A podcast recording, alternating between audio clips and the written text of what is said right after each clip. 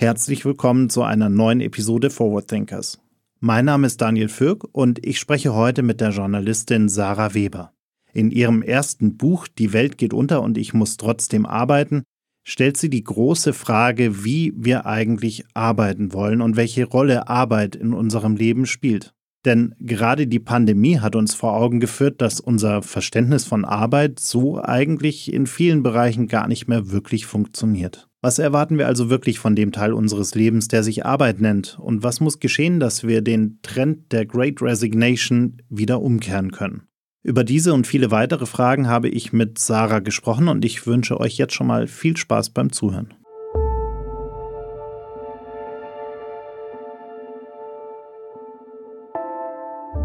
In an ever changing world, we need to keep track of what will be next. Forward Thinkers is your 48 Forward podcast to discover the future. We are talking to innovative and creative minds from all over the world to learn more about what they are working on and what they think will change the way we work and live within the next decade. Are you ready to join the ride?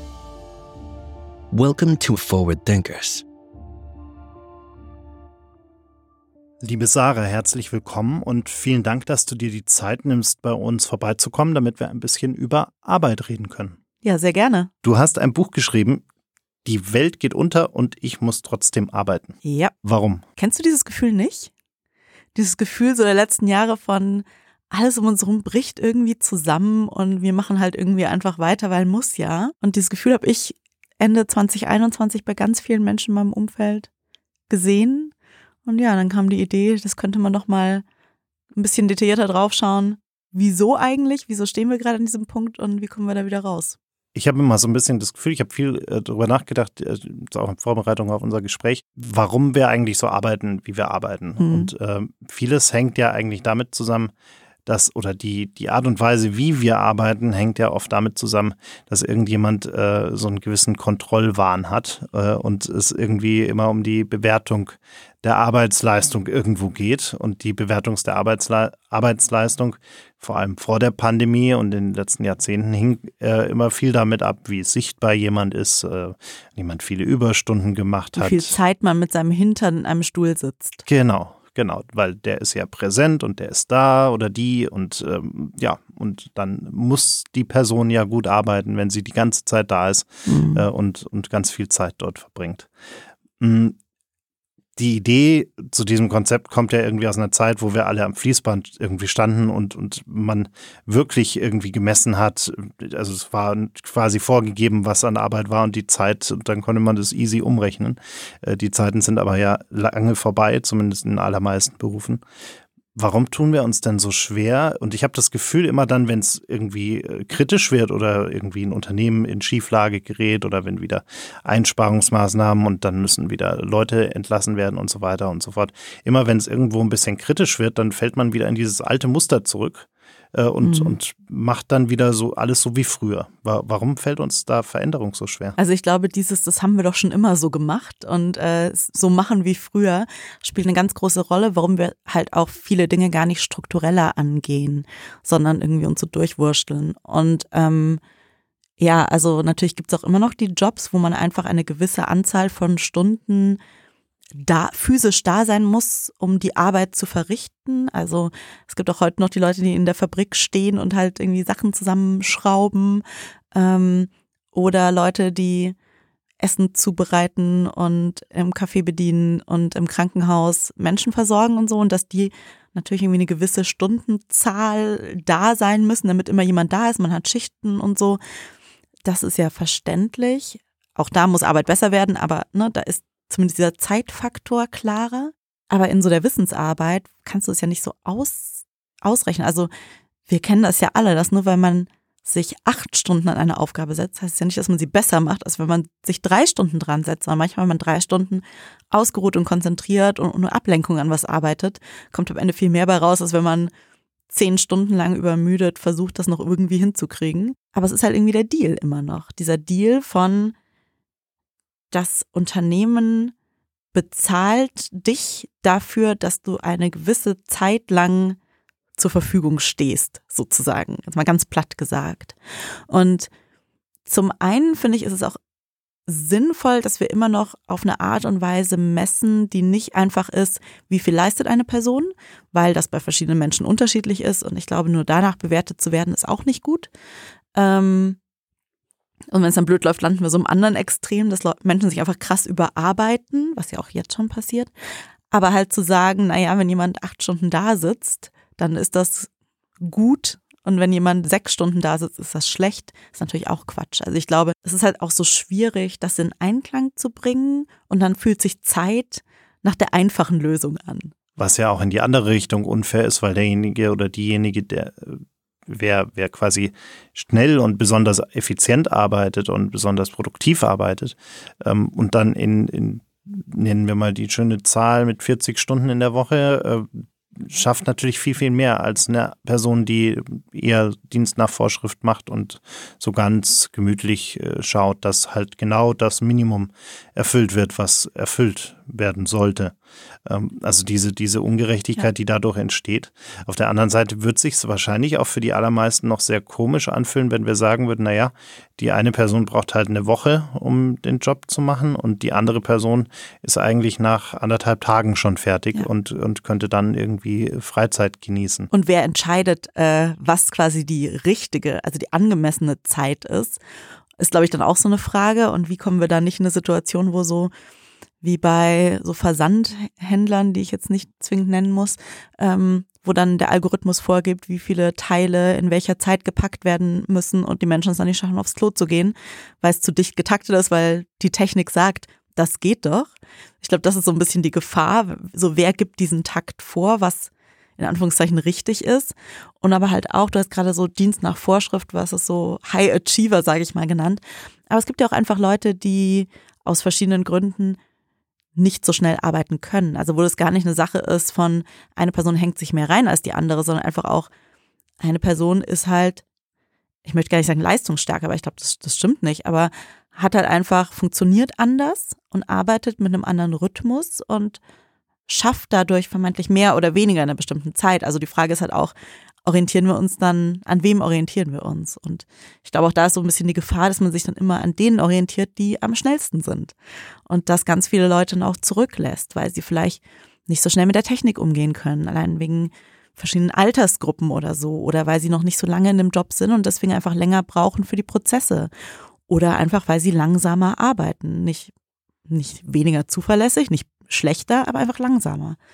Also ich glaube, es ist, ja, es ist halt einfach super komplex, das ganze Thema. Mhm. Das heißt, wir müssten eigentlich viel mehr Zeit äh, da rein investieren, dass wir überhaupt uns mal überlegen, was sind Bewertungskriterien oder was ist ein Katalog an äh, Kriterien, an Faktoren, die wir in die Bewertung eines Mitarbeiters ein, einbeziehen oder einer Mitarbeiterin einbeziehen sollten? Ich glaube, dass es im ersten Schritt noch viel mehr um Sachen wie Strukturen geht. Und die Frage, wer hat denn wie viel Zeit, um zu arbeiten im Sinne von die Hauptaufgaben zu erledigen, für die diese Person eigentlich, diese Person erledigen soll. Und das hängt dann ja nicht nur dran, wie, wie gut man das selber, wie schnell man das hinkriegt, sondern auch so, naja, wenn mir jetzt halt jeden Tag fünf Meetings eingestellt werden, in denen ich eigentlich nicht sitzen müsste, die eigentlich für meine tägliche Arbeit nicht wichtig sind, aber wo irgendwer sagt, da musst du dein Gesicht zeigen, dann habe ich diese fünf Meetings, ich weiß nicht, fünfmal eine Stunde, fünf Stunden weniger Zeit an dem Tag, meine Arbeit zu machen. Und weil ich es ja nicht geschafft kriege, hat, hat es ja nichts damit zu tun, dass ich nicht das gut genug geschafft hätte, sondern einfach, dass mir ganz viel Zeit genommen wurde, weil die Prozesse und die Strukturen mir einfach im Weg stehen, wenn das keine wichtigen Termine sind. Oder wenn ich jeden Tag Zahlen von einer Excel-Tabelle in die andere kopieren müsste, obwohl man das auch automatisieren könnte und mir das einfach jeden Tag eine Stunde klaut. Also ich glaube, dass da anzusetzen und wirklich mal kurz zu überlegen, was sind eigentlich die Aufgaben von Menschen was davon müssen sie selbst machen, auch weil sie es besser können. Und was davon müssen sie vielleicht auch nicht selbst machen, weil das total stupide Aufgaben sind, ähm, die man so, ja, zur Beschäftigung, so weil, weil man dann beschäftigt aussieht, halt irgendwie macht. Oder weil sich niemand mal überlegt hat, könnte man das nicht sinnvoller lösen und da so ein bisschen anfangen aufzuräumen, weil dann sparen wir uns schon mal ganz viel Zeit tatsächlich. Gerade hier bei uns in Deutschland ist Arbeit ja irgendwie so ein sehr, sehr zentrales Thema im Leben äh, eines Einzelnen. Äh, wenn man mal in andere Länder schaut, auch in Europa, äh, man muss jetzt gar nicht mal, vielleicht würden die meisten sagen, schauen wir mal in den Süden, da ist es anders, aber es ist ja nicht nur im Süden anders, es ist ja auch im Norden anders. Ähm, das heißt, äh, wenn wir so ein bisschen über unseren, äh, über unsere Ländergrenzen hinausschauen, sehen wir, dass äh, da auch das Privatleben einen höheren Stellenwert hat, dass auch ähm, Familie vielleicht einen höheren Stellenwert hat. Und äh, wir sind da immer noch sehr, sehr fokussiert darauf, dass in erster Linie mal die Arbeit funktioniert und wenn wir Glück haben, dann noch ein bisschen Zeit übrig bleibt für all die anderen Dinge. Warum tun wir uns da in Deutschland so schwer? Das frage ich mich auch manchmal. Also ich glaube schon, dass wir uns diese Workaholic-Kultur viel aus den USA abgeschaut haben, so wie die schicken Büros aus dem Silicon Valley, die man heute auch in deutschen Großkonzernen haben muss. Und so ähnlich äh, haben wir das auch mit dieser Arbeitskultur so ein bisschen, ja, uns, uns da abgeguckt und irgendwie hierher geholt. Und ich halte es aber auch für, für problematisch, also auch so, dass das Leben bei den meisten Menschen einfach so komplett um die Arbeit rum organisiert werden muss und man gar nicht die Möglichkeit hat, die Arbeit um das Leben rum zu organisieren. Ich glaube, wir haben da ein bisschen Flexibilisierung gesehen in den letzten Jahren, die wir davor vielleicht nicht erwartet hätten. Die Möglichkeit, ins Homeoffice zu wechseln für die, die das konnten oder auch einfach flexibler zu arbeiten, dass es auf einmal normal war, dass man halt irgendwie mittags mal weg war, um die Kinder aus der Kita abzuholen oder um gemeinsam Hausaufgaben zu machen oder vormittags zusammen Schule, als die Schulen zu waren. Also ich glaube, wir haben da so ein bisschen gesehen, dass es tatsächlich auch anders ginge. Und in Skandinavien, wo zum Beispiel nachmittags einfach keine Meetings gemacht werden, weil Menschen, weil viele Menschen bei ihren Kindern sind und einfach klar ist, nö, da brauchen wir keine Meetings ansetzen, weil da kommt niemand so ungefähr. Das ist natürlich auch eine kulturelle Frage und meiner Meinung nach, hier in Deutschland wird Sorgearbeit, die ja in der Regel unbezahlt passiert, also so Kindererziehung, Kinder großziehen, aber auch die, die Pflege von, von Angehörigen zum Beispiel, halt immer noch total wenig gewertschätzt. Ähm, und zwar nicht nur finanziell, weil es halt kein Geld dafür gibt und auch nicht so Dinge wie dann mehr Rentenpunkte oder so. Also man könnte das ja auch anders kompensieren, sondern eben auch, weil halt so, naja, das ist dann halt dein, dein Privatvergnügen, so du hast Kinder, ist ja nicht unser Problem so ungefähr. Ähm, musst du halt schauen, wie du damit klarkommst. Und wenn die Kita halt mittags zumacht, dann musst du halt nachmittags deine Meetings und dein Kind hinkriegen und ist ja ist ja dein Privatvergnügen sozusagen, was aber ja nicht stimmt. Das ist ja unser gesellschaftliches Anliegen. A, dass es den Kindern gut geht, aber natürlich auch, dass die Eltern die Möglichkeit haben, sich um ihre oder auch andere Familienmitglieder oder Freundinnen und, und Angehörige sich um die Kinder zu kümmern und dass das so in das Individuelle verschoben wird, hin zu, naja, Pech, musst du halt für dich regeln, halte ich für ein Riesenproblem. Weil es erstens dafür sorgt, dass Sorgearbeit immer noch wahnsinnig ungleich verteilt wird, dass immer noch Frauen den Großteil übernehmen und damit eben auch beruflich kürzer treten, länger in Elternzeit sind, weniger verdienen, eher in Altersarmut landen.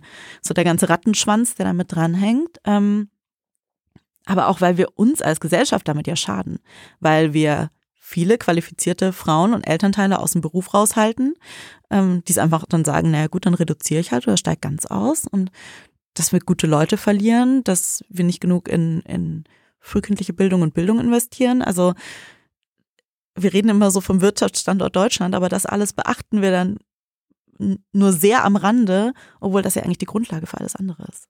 Weil wir wollen ja alle nicht, dass irgendwie unsere Kinder und auch ältere Menschen nicht versorgt sind und dafür brauchen wir aber halt Leute, die sich kümmern können.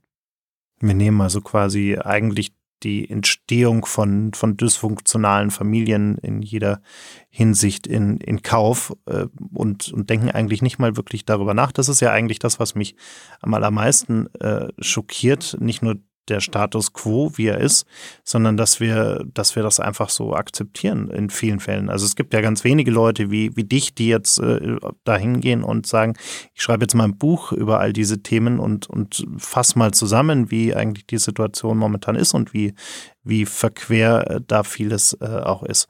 Ähm, also wir, wir sind da, wir haben da eigentlich völlig resigniert mit, mit dem, äh, hängt es vielleicht auch gerade in den letzten Jahren ein bisschen damit zusammen, dass wir ohnehin komplett überfordert mit allem waren. Also dein Buch geht ja auch damit los, dass wir alle äh, ein bisschen überfordert sind, dass wir alle überarbeitet sind, alle äh, müde sind. Äh, ich glaube, wir haben alle noch nie so oft über Themen wie Burnout und Depressionen geredet wie in den vergangenen äh, drei Jahren.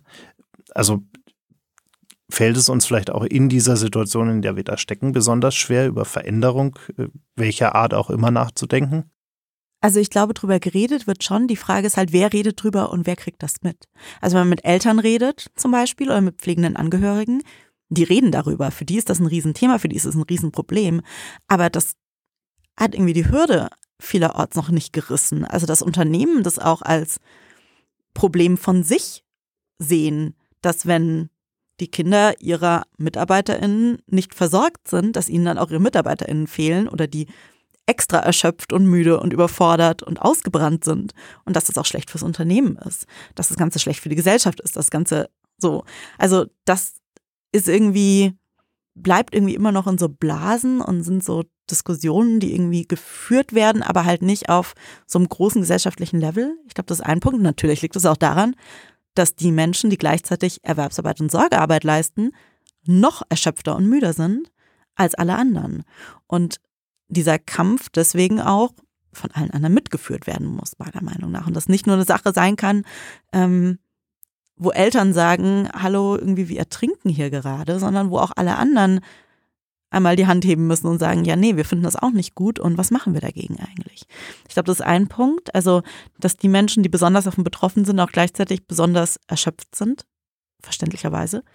Ähm, und der andere Punkt ist auch, dass ja, es waren halt einfach, die letzten Jahre waren halt einfach für sehr viele Menschen schwierig. So die Corona-Pandemie, der Krieg in der Ukraine, die Energiekrise, die Inflation, ähm, Sorgen und Nöte, die damit zusammenkamen, aber auch einfach so eine, so eine allgemeine Müdigkeit und Ermattung. Und aus der auszubrechen ist halt auch einfach schwer, wenn man es abends nur noch irgendwie schafft, sich aufs Sofa zu knallen, Netflix anzumachen. Hast du ja auch gar nicht den Raum im Kopf, um mal zu überlegen, müsste es eigentlich so sein oder ging es auch anders und dann auch diese Veränderung anzustoßen und einzufordern. Und ähm, ich glaube aber, dass der Druck gerade so groß wird, dass wir einfach merken, es kann so nicht weitergehen an ganz vielen Enden, Ecken und Enden. Also dass wir zum einen sehen wir auch gerade an Streiks und Tarifverhandlungen, dass Leute sagen, wir arbeiten hier hart, wir verdienen nicht genug Geld, das muss sich ändern, aber auch, dass Leute auch zum Teil in Tarifverträgen nach Entlastung verlangen, also Pflegekräfte, die letztes Jahr in NRW gestreikt haben. Da ging es nicht um Geld, da ging es um Entlastung. Und wenn ich mehr arbeite und für andere Leute einspringe und ähm, mit geringer Personaldecke arbeite, dann will ich dafür Entlastung im Sinne von Zeit, freie Tage. Aber auch, dass wir merken, die Kindergärten und Kitas sind komplett unter Druck. Da bricht gerade ganz viel weg. In den Schulen genauso. Und dass quasi dieser ganze, dieses ganze Fundament, auf dem wir ja als Gesellschaft und auch als arbeitende Gesellschaft und Unternehmen und so stehen, dass das gerade so an der einen oder anderen Ecke so echt so am Bröseln ist und wir es einfach richten müssen. Weil wenn wir es nicht richten, haben, bekommen wir halt einfach, wir haben jetzt schon Probleme und die werden noch viel größer und die gehen auch nicht von einem Tag auf den anderen weg. Und dann kommt noch die Klimakrise dazu, die natürlich über allem schwebt und ähm, wo alle ExpertInnen gerade schauen auf das, was von der Regierung gemacht wird und sagen, das reicht nicht. Das ist nicht genug. So, wir müssen da schneller mehr machen. Und wenn wir das nicht tun, dann gefährden wir die Lebensgrundlage von uns allen. Und ich glaube, dass dieser Druck zunehmend groß genug ist, dass sich wirklich Dinge verändern müssen, weil es einfach nicht anders geht. Und das ist, glaube ich, auch gut und richtig so. Und ähm, ist einerseits vielleicht deprimierend, aber andererseits auch gut, weil es Veränderung bedeuten muss. Wir reden ja immer ganz gerne darüber, dass die nachfolgenden Generationen alles irgendwie ganz anders machen, alles hinterfragen, nicht mehr so motiviert sind, äh, ja, und, und einfach anders ticken. Hast du denn das Gefühl, dass da auch in dem Kontext Arbeit wirklich was dran ist? Also dass äh, die jungen Leute sozusagen, die ähm, fühlt sich irgendwie schräg an, das sozusagen, die, die jetzt Jünger, ins Berufsleben starten. Die jetzt ins das Berufsleben starten. Da fühlt man sich da nicht ganz so alt, wenn man das so genau, formuliert. die jetzt ins Berufsleben starten, denn äh, dass die wirklich andere Anforderungen haben und die auch wirklich durchziehen. Also nicht nur davor in ihrer Studienzeit darüber viel geredet haben, sondern die das jetzt auch wirklich in die Praxis umsetzen? Ja, Also kann man natürlich nicht für alle sagen, wie immer bei so Generationensachen ähm, trifft das jetzt nicht auf jede einzelne Person zu, aber wir sehen schon in, im Schnitt, dass junge Menschen jetzt anders ins Berufsleben starten und auch wirklich mit, mit Ansprüchen und Forderungen und sagen, ich möchte aber vielleicht keine 40-Stunden-Woche mehr, sondern vielleicht will ich nur vier Tage arbeiten. Ähm, und ich möchte auch wissen, wie ich mich hier weiterentwickeln kann. Und außerdem interessiert mich, was dieses Unternehmen eigentlich für den Klimaschutz tut. Und ähm, wenn alle in der Chefetage gleich aussehen, finde ich das auch nicht gut, möchte ich vielleicht auch nicht arbeiten. Also dass auch Diversität und Inklusion durchaus auch Themen sind, die die beschäftigen. Und ich halte das für sehr gut, weil es wird ja immer so gesagt, naja, aber die Jungen, die können doch jetzt mal richtig ranklotzen und die sollen erstmal was leisten und so. Aber es bringt ja auch nichts, wenn die Jungen so ranklotzen, dass sie in den ersten zehn, fünf oder zehn Jahren ihres Arbeitslebens schon komplett ausbrennen. Was man in manchen Berufen tatsächlich beobachtet, dass Menschen ähm, gerade in diesen, in diesen Jobs, wo wir zu wenig Leute haben, in, in der Pflege, in der Erziehung, dass die aus der Ausbildung rauskommen ähm, oder aus dem Studium und ins Berufsleben gehen und sagen, was ist eigentlich hier los? Ähm, wenn es so läuft, habe ich da keine Lust drauf, dann mache ich lieber was anderes. Und das ist ja ein Riesenproblem, weil wir brauchen ja gute Leute in diesen Berufen. Und gleichzeitig stehen wir vor dem großen demografischen Wandel, die Babyboomer gehen in Rente und es kommen weniger Junge nach und natürlich können die dann auch andere Forderungen stellen, wenn sie händeringend gesucht werden und mit anderen Forderungen in den Arbeitsmarkt reingehen. Und ich halte es auch für, für gut, dass sie das tun, weil so auch Veränderung passiert. Und weil Unternehmen so auch merken, dass sie nicht einfach so immer weitermachen können, so wie wir es halt immer schon gemacht haben, so ungefähr. Ähm, und natürlich hat es aber auch einen Grund. Also es liegt jetzt nicht daran, dass die alle aufgewacht sind eines Tages und sich dachten so, wir haben keinen Bock zu arbeiten, wir sind alle faul, wir schmeißen alles hin. Das ist ja überhaupt nicht der Fall. Wir haben jetzt auch keine krass hohe Arbeitslosenquote unter jungen Menschen oder so, weil die alle keinen Bock haben zu arbeiten. Das trifft ja de facto nicht zu. Ähm, aber die Frage ist halt, warum soll ich mich kaputt arbeiten? So, das Haus im Grünen bei den Immobilienpreisen ist irgendwie eh nicht realistisch. Die sichere Rente wissen wir wahrscheinlich schon nicht mehr, ob wir die kriegen, ne? Ähm, wir sind noch mal ein paar Jahre älter und dann die Klimakrise, also so zwei Verbrennerautos vom Haus stehen haben, ist halt irgendwie auch nicht mehr wirklich erstrebenswert. Also so, wofür machen wir das Ganze eigentlich? Dieses Versprechen von, wenn du jetzt hart ran, ranarbeitest, dann kriegst du später Sache X so und hast dann dein gemütliches Mittelstandsleben. Dieses Versprechen gibt's halt für viele so nicht mehr. Und es hat natürlich auch früher schon nicht mehr für alle funktioniert, so dieses Aufstiegsversprechen. Ähm, aber jetzt halt noch viel weniger. Und die Frage, warum machen wir das alles eigentlich, stellt sich dann doch nochmal neu. Und wenn dieses Versprechen halt nicht so klar ist, warum soll man dann mit 60 Stunden Wochen irgendwie ranklotzen? Würde ich auch nicht machen wollen. Spürst du da auch generell so einen, so einen Switch weg von eben materiellen Werten und Zielen hin zu äh, anderen Ideen oder Konzepten, äh, wo man sagt, mir ist aber wichtiger, dass man äh, mal ein Jahr lang Sabbatical hat, vielleicht in, in, in, innerhalb von fünf Jahren oder keine Ahnung, oder dass man eben flexibler arbeiten kann, dass man woanders arbeiten kann, dass ähm, man sich eben nicht kaputt arbeitet. Ähm, also dass wir wegkommen von diesem, ich ich muss aber noch eine Karrierestufe und noch eine und noch eine und noch mehr Geld und noch mehr Geld und dann den Firmenwagen und irgendwie äh, all diese, diese veralteten Insignien äh, der Macht sozusagen oder des Erfolgs, dass die langsam wirklich ins Wanken geraten und eigentlich keine Rolle mehr spielen? Ja, also die geraten ins Wanken. Ich glaube, man muss unterscheiden zwischen, gerade wenn es um Geld geht, zwischen den Leuten, die halt so wenig verdienen, dass es darum geht, ich versuche mir eine Existenz zu sichern und ähm, weiß nicht, wie ich meine Miete und meine Lebensmittel zahlen muss, für die es natürlich in, und gerade auch in diesen Berufen ist Geld natürlich spielt weiterhin eine wahnsinnig wichtige Rolle, zu Recht. Aber wenn man irgendwann über so eine Hürde gekommen ist, wo man einfach weiß, so ich kann mein Leben finanzieren, so, und dann geht's ja irgendwann um, ja, die Titel und noch mehr Geld und halt noch irgendwie einen Bonus und, und, ne? Ähm, und auch da, natürlich nicht bei allen, dass das für niemanden attraktiv ist, ist natürlich auch für viele Menschen immer noch attraktiv. Aber es gibt schon ein Shift, dass Leute auch wirklich sagen, na ja, ähm, wenn, selbst wenn ich jetzt noch mehr verdiene, kann ich mir trotzdem kein Haus leisten in absehbarer Zeit. Also warum dann nicht einen Tag mehr machen? Äh, einen Tag weniger, nicht einen Tag mehr, einen Tag weniger arbeiten und ähm, warum nicht stattdessen mehr Zeit haben? Und eben auch so Dinge wie, ich hätte lieber eine Bahncard 100 als einen Firmenwagen oder ich hätte gerne einen Zuschuss zu einem E-Bike statt einem Firmenwagen. Also auch so, selbst auf so einem quasi kleineren Level, dass Leute einfach sagen, naja, manche Dinge sind halt nicht mehr so wichtig und stattdessen möchte ich mehr Zeit, ich möchte mehr Flexibilität. Ich glaube, das ist ein Riesenthema. Ähm, Flexibilität sowohl zeitlich als auch räumlich. Also ich möchte im Homeoffice arbeiten können. Ich möchte vielleicht auch mal so Workation-mäßig irgendwie mich in Spanien an den Strand legen und von dort aus arbeiten. Ähm, und ja, dass eben auch andere Themen wie ich möchte für ein Unternehmen arbeiten, von dem ich weiß, dass es nicht nur Zertifikate kauft, sondern sich wirklich für den Klimaschutz einsetzt. Oder ich möchte für ein Unternehmen arbeiten, das wirklich was positiv verändern will. Dass das auf einmal Dinge sind, die wichtiger geworden sind und wichtiger werden.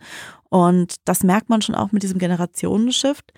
Gleichzeitig aber selbst wenn man quasi nicht nur auf die Jungen schaut, sondern einmal so generell, dass Leute mehr Zeit haben wollen, dass viele Menschen gerne eine Vier-Tage-Woche hätten oder in Teilzeit arbeiten würden, wenn sie es sich leisten können.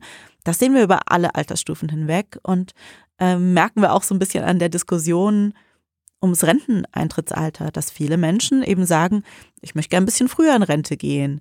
Ähm, vor allem, wenn ich mir es leisten kann, weil ich möchte einfach die Zeit haben.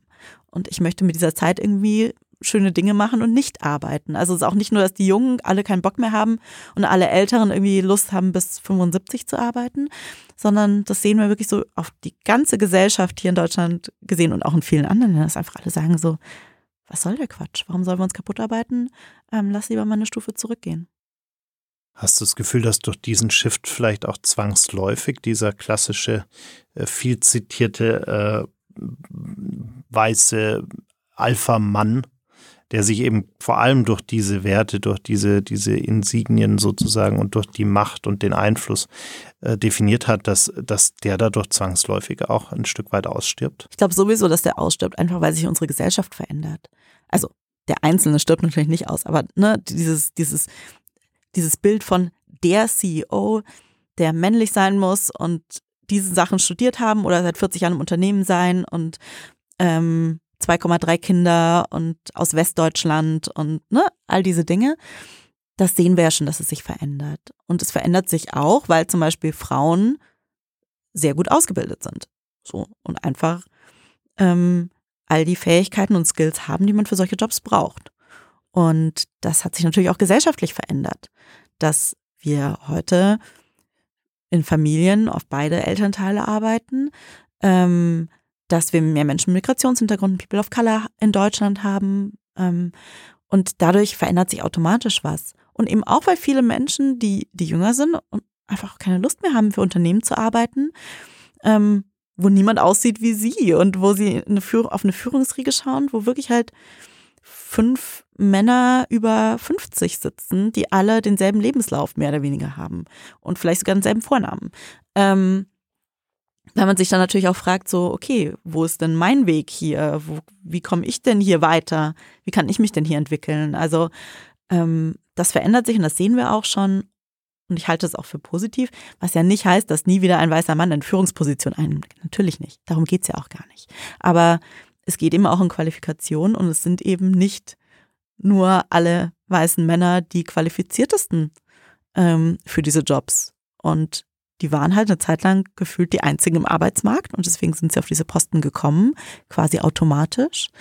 Und das verändert sich und das ist auch richtig so. Und wir wissen ja auch, dass gemischte Teams besser sind, dass mehr Ideen reinkommen, dass man kreativer ist, dass Unternehmen damit auch erfolgreicher sind und für wen quasi allein das, dieser Gedanke von, wir wollen in einer gleichberechtigten Welt leben, nicht ausreicht, da kann man dann immer noch das Geldargument hinten anschieben und sagen, naja, aber wenn du das nicht aus intrinsischen Motiven haben willst, ist es halt auch gut für die Bottomline sozusagen. Wenn wir mal äh, quasi über den äh, großen Teich hinwegschauen in deine äh, quasi zweite Heimat mhm. sozusagen. Hm, ich war jetzt gerade vier Wochen da drüben unterwegs, bin einmal von, von Ostküste zur Westküste äh, mit Zwischenstopp in, in, in Texas im Süden ähm, und habe mit ganz, ganz vielen Leuten geredet und hatte da das Gefühl, gerade auch in, in San Francisco übrigens, ähm, dass da zwei Arbeitsmodelle gerade komplett aufeinander prallen. Das heißt, die einen Unternehmen sagen, naja, uns ist eigentlich egal, wo ihr arbeitet, wann ihr arbeitet, Hauptsache ihr macht irgendwie euren Job und die, die Ergebnisse sind in Ordnung.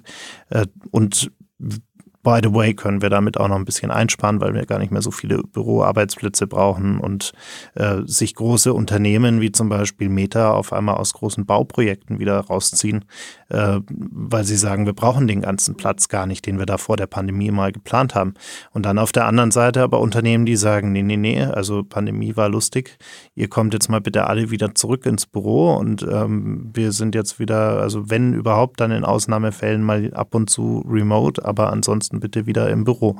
Ähm, wie, wie kann das sein, dass gerade, gerade, also ich habe das in Deutschland nicht ganz so massiv gespürt. Wir haben die Tendenzen manchmal auch, dass manche Unternehmen sagen, naja, jetzt gehen wir mal wieder zurück äh, und, und machen wieder mehr Präsenzzeit.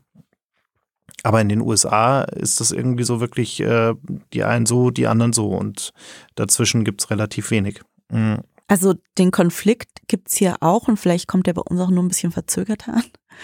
Ähm, ich denke, dass dieses 100 Prozent zurück im Büro, die Katze ist aus dem Sack, das, das, das wird nicht mehr flächendeckend, wenn es nicht nötig ist. Es gibt ja auch Jobs, für die es nötig ist, aber wo es nicht nötig ist, wird das nicht mehr zurückkommen, weil die Leute es einfach nicht mehr mitmachen. Und ähm, in den USA gibt es ja auch immer noch diese große Kündigungswelle, die Great Resignation. Und das ist auch ein Grund, dass Leute einfach sagen, nee, ich habe keine Lust, wieder komplett zurück ins Büro zu kommen. Meine Flexibilität ist mir wichtig. Ähm, die ist auch mit Kinderbetreuung hilfreich und so. Ich, ich bin vielleicht auch weggezogen. Das ist keine Option für mich. Ich suche mir bewusst einen Job, der dann halt vielleicht fully remote ist oder der es möglich macht. Ähm, also ich denke, die Zukunft wird in hybriden Modellen liegen für die meisten wo man Teil der Zeit vor Ort ist, ein Teil nicht. Wie das dann ausgestaltet ist, ob das dann so ein, manchmal ist es ja so drei fixe Tage fest im Büro und manchmal ist es so, wir treffen uns halt alle einmal im Monat so, also es variiert sehr stark. Aber den, du kannst den Leuten halt nicht Flexibilität geben und es funktioniert gut und sie dann wieder wegnehmen. Ähm, was vor allem grundlos wegnehmen, weil der Grund ist ja in der Regel einfach nur Vorgesetzte, die gerne Menschen in Stuhl, Stühlen sitzen haben wollen, damit sie sehen können, dass sie da arbeiten, ähm, ungeachtet davon, wo Menschen wirklich produktiver sind. Und das wird nicht mehr funktionieren, aber ich glaube, was jetzt ganz wichtig ist, wir sind 2020 ins Homeoffice gewechselt, die von uns, die das konnten. Das war eine Notsituation. Niemand wusste genau, was machen wir hier eigentlich. Man hat irgendwie seinen Laptop geschnappt und irgendwie alle haben Zoom installiert und dann mal gucken, wie es läuft. Ne? Ähm, und ja auch vor allem für diejenigen, die es nicht vorher schon gemacht haben, so ein Findungsprozess. Wie funktioniert das? Wie läuft das? Wie kriegen wir die Leute da gut mitgenommen? Und ganz oft ist es aber dabei geblieben. Also in dieser, ja, wissen wir irgendwie auch nicht genau, wir, wir versuchen das jetzt halt einfach mal Situation. Und was es jetzt aber eigentlich braucht, ist wirklich Regeln. Und zwar nicht Regeln, die dann sind, ich sitze zu Hause vor meinem Computer und versuche meine persönliche Grenze zu verteidigen und ähm, Feierabend zu machen, ähm, ohne weiterhin bombardiert zu werden mit Nachrichten und E-Mails und Calls, sondern wirklich institutionalisierte Regeln von Unternehmen, zum Teil vielleicht auch von der Politik, die wirklich drauf gucken, wie schaffen wir es, dass unsere Leute auch remote und auch hybrid gut arbeiten können, dass nicht nur Leute befördert werden, die vor Ort sind und sich jeden Tag den Schreibtisch neben ihren Vorgesetzten schnappen, dass es in Ordnung ist, wenn man Sorgearbeit und Erwerbsarbeit unter, zusammen in Einklang bringt, dass ähm, wir, dass es nicht okay ist, wenn Leute auch im Homeoffice krank arbeiten und aus dem Urlaub arbeiten und in der Nacht arbeiten und ähm, super lange Tage machen. Also wie schützen wir auch da quasi den, den Raum von Menschen nicht, nicht, indem wir ihnen alle Flexibilität wegnehmen, sondern indem wir einfach sagen, wir wollen nicht, dass Leute sich überarbeiten, wir wollen nicht, dass Leute 14-Stunden-Tage schieben, wir wollen nicht, dass Leute nachts um drei noch Slack-Nachrichten checken. Ähm, und dafür braucht es aber halt wirklich Regeln. Und die zu erstellen, ist jetzt, glaube ich, die große Herausforderung. Und auch bei so Sachen wie, wenn man ein hybrides Modell hat, so kann sich jede Person aussuchen, wann sie kommt und führt es dann dazu, dass man, wenn man mal kommt, vielleicht in einem komplett leeren Büro sitzt und niemanden trifft, mit dem man arbeitet, weshalb man ja nicht gekommen ist. Ähm, oder gibt es da irgendwelche Absprachen, gibt es da Prozesse, was sind die Regeln? Ähm, warum kommen Leute rein, für welche Zwecke?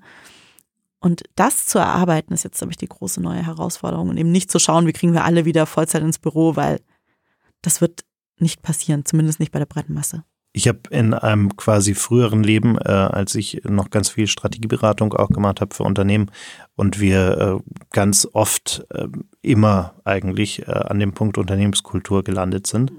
Ähm, und ich habe immer versucht, den Leuten zu sagen, naja, es geht ja gar nicht darum, ob die Person im Büro sitzt oder da sitzt oder sonst irgendwo sitzt, sondern es geht darum, dass die Person eigentlich in der Lage ist, für sich selbst zu entscheiden, was ist für den Task, den ich jetzt gerade habe oder für das für die Aufgaben meines Tages, was ist dafür das beste Environment, in dem ich arbeiten kann. Also äh, brauche ich vielleicht super fokussiert meine Ruhe und, und bleib deshalb zu Hause und sperre mich irgendwo in den Raum ein, wo mich nichts und niemand stört. Oder brauche ich vielleicht ein bisschen Inspiration oder muss irgendwie mal einen Tapetenwechsel haben und gehe dafür lieber in einen Café oder in irgendeinen Coworking Space, wo ich mich hinsetzen kann und, und vielleicht auch noch ein paar andere Leute aus ganz anderen Bereichen treffe und vielleicht hier und da mein Gespräch führe. Oder komme ich mit meinem Team zusammen äh, und habe vielleicht komplexere Themen, die über Zoom nicht so gut funktionieren, wo ich dann mich vielleicht irgendwo in einem Meetingraum treffe äh, und so weiter und so fort. Da würde aber erfordern, dass wir in einen, in einen vernünftigen Dialog auch kommen zwischen Unternehmen und Mitarbeitenden darüber, was, was braucht ihr eigentlich und, und es ist vollkommen okay, dass ihr das irgendwie selbst entscheidet. Ihr müsst nur irgendwie gucken, was ist wann das Richtige für euch und wie könnt ihr am besten arbeiten. Setzt aber auch voraus, dass wir bei den Mitarbeitenden dieses Wissen oder diese, diese Fähigkeit zum Entscheiden äh, so ein bisschen äh, implementieren mit vielleicht Fortbildungen, wie auch immer, ähm, und nicht einfach alles so laufen lassen, weil momentan ist das fast schon so ein dogmatisches Ding. Ja. Äh, entweder ich sitze zu Hause oder ich sitze in der Arbeit und wer in der Arbeit sitzt, der ist irgendwie in der alten Welt und wer zu Hause sitzt, ist in der hippen neuen äh, Homeoffice-Welt. Total und es ist ja auch nicht nur wo kann ich konzentriert arbeiten, sondern auch so was für ein Typ bin ich. Wenn ich total introvertiert bin, ähm, finde ich es vielleicht ganz schwierig im Büro und es funktioniert für mich nicht gut. Ähm, oder wenn ich eine körperliche Behinderung habe, wo es für mich vielleicht einfach schwierig ist, fünf Tage die Woche in das Büro oder an den Arbeitsplatz zu fahren, ich viel besser von zu Hause arbeiten kann und das für mich ganz viele Barrieren abbaut. Aber auch, wenn ich äh, extrovertiert bin und ein WG-Zimmer irgendwo habe und daheim nicht ruhig arbeiten kann, weil noch drei andere Leute rumspringen, so, ich aber gerne Leute um mich habe, dann ist es vielleicht total gut, in Coworking Space oder ein Büro zu gehen, wo ich eben nicht alleine in einem, in einem dunklen Raum bin, so ungefähr. Ähm, aber wo ich trotzdem auch für mich konzentriert arbeiten kann. Also ich glaube, das ist das eine, auch wirklich den Leuten zu sagen, es wird verschiedene Modelle für verschiedene Leute geben und das ist okay und ihr müsst halt rausfinden, was für euch passt und auch, dass das nicht einmal, also nicht einmalig entschieden werden muss, sondern sich auch verändern kann, weil sich auch Menschen verändern und Situationen verändern, Lebenssituationen verändern. Ich glaube, das ist ein ganz wichtiger Punkt. Und ja, dass man das den Leuten auch beibringt und ihnen sagt, naja, was brauchst du denn dann? Was brauchst du, damit du gut arbeiten kannst? Und gleichzeitig auch das Vertrauen von Unternehmensseite, von Führungsseite her geben, dass wir wissen, du bist gut in deinem Job, wir wissen, du wirst gute Arbeit machen, was ja fast alle wollen. Also die meisten Menschen wollen ja gute Arbeit leisten. Ähm, das, das ist so das eine, also dass man da auch wirklich das Vertrauen entgegenbringt und dass man auch einfach klar kommuniziert. Und zwar auch von beiden Seiten, dass es auch klare Kommunikationskanäle gibt, dass es regelmäßige 1 zu 1 Meetings gibt, dass man einfach wirklich miteinander spricht und nicht irgendwie nur von Vorurteilen geleitet ist, wie, naja, wenn die alle zu Hause sitzen, dann arbeiten die doch eh nicht. Oder, aber wenn ich ins, wenn der mich ins oder die mich ins Büro zwingen, ähm, dann habe ich auch keine Lust, da was zu tun, weil anscheinend vertrauen die mir auch gar nicht. Also das, das wird ja dann oft auch so runtergebrochen auf so ein, die einen versus die anderen. Und ganz oft lässt sich das aber ja regeln, indem man miteinander redet und einfach mal sagt so, naja, für mich ist es halt donnerstags eigentlich nicht möglich ins Büro zu kommen, weil ich donnerstags immer um eins mein Kind aus der Kita abholen muss und um drei dann irgendwie zur Physiotherapie fahren. Ähm, und das, wenn ich dann im Büro sein müsste, müsste ich auf Teilzeit reduzieren. Aber wenn ich das flexibel von zu Hause machen kann, ist das kein Problem. Zum Beispiel. Also jetzt wirklich so. Und ähm, da wirklich mit Vertrauen und Kommunikation und auch wirklich den, den Tools, die man ja braucht, um auch erfolgreich remote zu arbeiten, da müssen Unternehmen halt ran mit Weiterbildung, mit, mit, ja, und manche werden mehr davon brauchen, weil sie vielleicht weniger digital bisher gearbeitet haben, andere werden weniger davon brauchen. Aber es einfach anzubieten und vor allem auch den Raum und die Zeit zu schaffen, es auch zu machen. Und nicht nur zu sagen, hier ist ein Workshop für dich, aber du bist so zugeballert mit Arbeit, dass du eh keine Zeit hast, den zu machen. Ähm, und, und auch regelmäßig einfach mal auf die Strukturen zu schauen, zu sagen, naja, wenn wir jetzt anders arbeiten, was muss ich dann vielleicht auch ändern?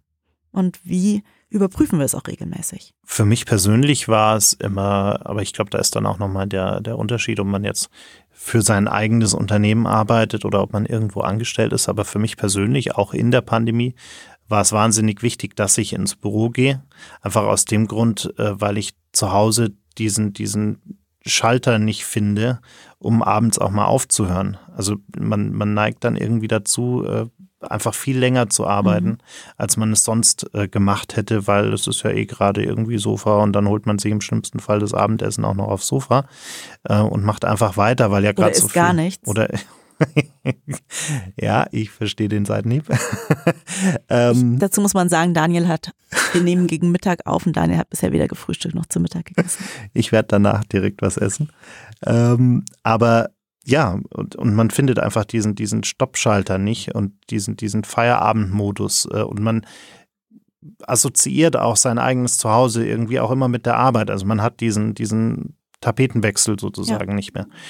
Wie kommen wir denn aus dieser Gefahr eigentlich raus in Zukunft? Weil ich weiß, es geht ja jetzt nicht nur mir so, sondern auch ganz vielen Leuten, die, die ganz klassisch im Homeoffice arbeiten, ähm, haben tendenziell auch gerade in der Pandemie, weil da gab es ja auch noch nicht mal irgendwelche Freizeitaktivitäten, die man hätte machen können äh, und haben viel mehr gearbeitet als davor. Ja, sieht man auch tatsächlich in Studien, dass mehr Meet Meetings reingekommen sind, aber auch, dass es ähm, für viele noch so einen dritten Peak am Tag gab. Also normal immer so arbeitet man, macht man besonders viel vor der Mittagspause und nach der Mittagspause und dann kam jetzt nochmal so ein dritter dazu, so zwischen sechs und acht Uhr abends. Und ähm, bei manchen wird es bestimmt gewesen sein, weil sie sich abends nochmal hingesetzt haben, weil sie nachmittags irgendwie vielleicht eine Auszeit genommen haben. Aber bei vielen eben auch, dass sie immer noch da sitzen. Und ich glaube, dafür sind eben diese Regeln so wichtig. Also, dass man dann zum Beispiel ähm, sagt, nach 6 Uhr abends schicken wir keine E-Mails mehr. Und wenn du immer noch eine schreibst, dann wird sie aber am nächsten Tag erst zugestellt. Oder bei Slack gibt es dann halt so den kleinen Bot, der alle in Feierabend schickt. Oder also wirklich so, so, so kleine Dinge, die man aber so institutionalisieren kann. Ähm, oder Meetings finden bei uns grundsätzlich, das letzte Meeting ist bei uns um vier. Und danach machen wir keine Meetings mehr. Und wir haben überhaupt, äh, wenn du nicht auf der Agenda stehst und dabei sein musst und ähm, dann musst du auch nicht in das Meeting kommen. So. Also, dass man da wirklich nochmal strukturell schaut, woran liegt es denn? Ähm, und wie kann man dann auch irgendwie Rituale schaffen und Regeln schaffen, dass Leute eben nicht super lange arbeiten. Ähm, ich glaube, es ist nochmal anders, wenn man selbstständig ist. Ich bin auch selbstständig, wo man manchmal einfach auch denkt, so, naja gut, ist ja auch, ich mache das ja auch für mich so. Aber gerade wenn man irgendwo angestellt ist oder auch wenn man Führungskraft ist und quasi ein Team hat, um das man sich kümmern muss, ist es, finde ich, auch ganz wichtig, das vorzuleben und dann nicht die Person zu sein, die immer noch abends um zehn E-Mails zu schicken und ähm, dann am Wochenende nochmal eine WhatsApp und aus dem Urlaub auch die Mails zu beantworten, ähm, sondern dass man da auch ganz klar sagt, wir wollen nicht, dass Leute im Urlaub arbeiten. Ihr stellt euch bitte eine Abwesenheitsnotiz rein. Ihr dürft alle eure Mails löschen, wenn ihr wiederkommt und es auch reinschreiben, die Abwesenheitsnotiz meinetwegen. Und dann müssen sich die Leute neu melden. Ähm, und wenn wir merken, dass jemand im Urlaub die ganze Zeit Mails schickt, dann gibt es danach ein Gespräch mit der Führungskraft, wie wir dafür sorgen können, dass das nächste Mal nicht mehr passiert, weil wir wollen das nicht. Also auch wirklich nicht nur so, oh, du hast im Urlaub gearbeitet, finden wir jetzt ein bisschen doof, aber eigentlich auch ganz praktisch, sondern wirklich dann so, nee, wir machen das nicht und ähm, bitte fang das so und so ab in deinen Abwesenheitsnotizen und wie auch immer. Und wenn es nicht passiert, dann ist das ein Problem, über das wir reden müssen. So. Äh, und ich, ich habe gerade während der Pandemie auch dazu tendiert, aber ich habe dann zum Beispiel auch irgendwann Leute bei mir im Team, wenn ich gesehen habe, dass die abends noch da waren, habe ich so geschrieben, so, du bist bei Slack online, es ist 10 Uhr abends, was machst du hier? Bitte geh. Oder du hast heute frei. Oder du bist gerade im Urlaub, warum bist du hier? Wir brauchen dich nicht. So, ist alles gut. Bitte geh zurück aufs Sofa, selbst wenn es nur das Sofa ist, bitte geh eine Runde um den Block. Und eine bei mir im Team hat, ähm, die meinte mich auch, dass ihr schwerfällt, quasi diese, diesen Abstand zwischen Arbeit und beruflichem zu haben. Es hat jetzt auch nicht jede Person irgendwie ein Arbeitszimmer, wo man dann irgendwie die Tür zumachen kann. Und die ist morgens vor der Arbeit immer eine Runde um den Block gegangen, hat sich quasi ihr persönlichen Pendelweg eingerichtet und abends dann auch wieder. Und hat dann so mit diesem kleinen Spaziergang für sich irgendwie so den Arbeitstag eingegrenzt. Und das fand ich eigentlich auch ganz smart, dass sie gesagt hat, so naja, das ist jetzt halt meine Art, mein Pendelweg fällt weg, der hat es für mich vorher begrenzt und ich kann mir das in der Wohnung nicht räumlich abgrenzen. Und vielleicht sind es dann auch so Dinge wie ein Coworking Space oder dass man jemand anderen, für dich irgendwie, dass du jemand anderen im Unternehmen hast, die Person dir jeden Tag um sieben Nachricht schickt oder du automatisch irgendwie angepinkt wirst, so, wieso bist du noch hier? Was machst du hier? Was soll das? Und es dann alle fünf Minuten weiter eskaliert oder so. Würde aber auch fordern, dass wir in Unternehmen kulturell aus diesem konstanten Notfallmodus herauskommen, Total. wo man das Gefühl hat, es geht die ganze Zeit um Leben und Tod und äh, wenn irgendwas auch nur fünf Minuten liegen bleibt, dann ist der Patient sozusagen gestorben.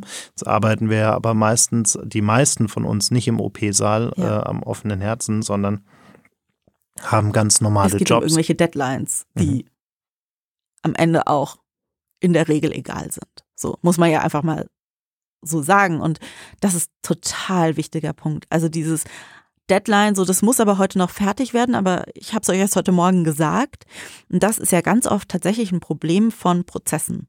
So, weil Sachen passieren ja nicht einfach so spontan so, dass sie morgens bei irgendwem aufploppen, in der Regel, und abends fertig sein müssen, sondern hat ja irgendwo irgendwer geschlafen, ähm, dann war irgendwas nicht klar, dann hat man nicht von Anfang an für ein Projekt klare Deadlines gesetzt und kommuniziert. Und das klingt super langweilig, aber ey, so einmal zurückgehen, auf die Prozesse schauen, auf die Strukturen schauen. Und man hat ja oft auch so Dinge, die so eine ganz klare Abfolge haben. So Person A fängt an und macht den ersten Task und gibt es dann weiter an Person B und die gibt es dann weiter an Person C und wenn die fertig ist, so geht's dann dahin. Ähm, und die wiederholen sich immer auf dieselbe oder ähnliche Art und Weise, hat man ja ganz oft bei irgendwelchen Projekten. Und da gibt es Software dafür. Man kann dann einfach sagen, naja, wenn es liegt immer alles im selben Google Doc oder wo auch immer äh, oder in selben Ordnern, auf die alle Zugriff haben.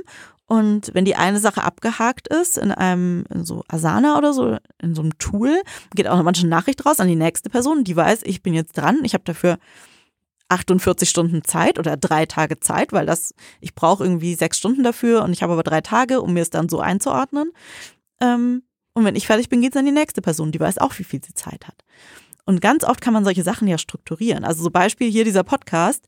So, man weiß irgendwie, der wird aufgenommen, dann muss er geschnitten werden, dann muss er irgendwo hoch abgenommen werden, vielleicht noch und hochgeladen werden. Ähm, das kannst du ja timen. Da kannst, weißt du ja, sowas zu schneiden. Wir reden hier eine halbe Stunde, Stunde. Das zu schneiden dauert irgendwie einen halben Tag. Ähm, das hochzuladen dauert zwei Stunden mit Sachen, die man dann noch drumherum vorbereiten muss. Okay, wann muss es, wann nehmen wir auf, wann muss es rauskommen und dann arbeitet man von da einen Zeitplan aus. Und der wiederholt sich immer wieder. Ähm, dafür gibt es Technik, so. Und damit reduziert man dann auch so unnötige Kommunikation wie, ah, Übrigens, äh, das muss morgen fertig sein. Erinnerst du dich noch dran? Ah ja, stimmt, da war was. Ja, ich schau mal, äh, vielleicht kriege ich es auch bis heute Abend. So. Also so diese kennst du ja auch, ne? Diese ganzen Nachrichten und Mails, die dann irgendwie für alle für noch mehr Arbeit sorgen kann man dadurch auch reduzieren. Das funktioniert natürlich nicht immer, aber diese Notfallsache und auch so, den Vorgesetzten fällt gerade was ein und sie brauchen das sofort. Nee, brauchen sie halt auch nicht. Und ganz oft, wenn man dann mal zwei Nächte drüber schläft, ist die Sache auch nicht mehr so dringlich. Also auch einfach so eine Kultur zu entwickeln, wo dann halt Dinge, wenn sie jetzt nicht wirklich massiv dringend sind, das sind sie in der Regel nicht und zeitkritisch, einfach geschoben werden auf das nächste eins zu eins oder das nächste Teammeeting und man dann darüber redet und da eine Timeline etabliert. Und meistens reicht das, weil ja, die meisten von uns operieren halt nicht am offenen Herzen. Das heißt, der erste Schritt ist erstmal äh, so ein Stück weit äh, zu hinterfragen, was man da eigentlich jeden Tag tut und das dann vielleicht auch am besten mit dem Team und den äh, Vorgesetzten, mit den Unternehmens Entscheidern, so doof dieses Wort ist, aber dass man wirklich diesen Dialog wahrscheinlich erstmal startet, oder? Und äh, Dinge hinterfragt, die man schon immer so gemacht hat und vielleicht auch wirklich mal sagt, hey, äh, jetzt haben wir zweieinhalb Jahre irgendwie alle im Homeoffice gearbeitet, aber lasst uns doch mal nochmal überlegen, wie wir auch die Situation vielleicht weiterentwickeln können, wie wir es verbessern können ähm, und, und da wirklich, ja, den Dialog zu starten. Genau, und wirklich zu gucken auch, was machen wir eigentlich und warum machen wir das? Hat das wirklich einen Grund oder ist es einfach nur, naja, dieses Meeting haben wir halt irgendwann für Donnerstagnachmittag festgesetzt und alle finden es eine Zeitverschwendung, aber wir machen es trotzdem weiter. Ähm, manche Unternehmen machen auch wirklich so, schmeißen alle wiederkehrenden Meetings aus dem Kalender raus mit mehr als zwei Personen oder so ähm, und schauen dann, was, was wird eigentlich vermisst? Was ist eigentlich ein Problem, wenn es nicht stattfindet? Ähm, oder haben so Meeting-Obergrenzen oder so.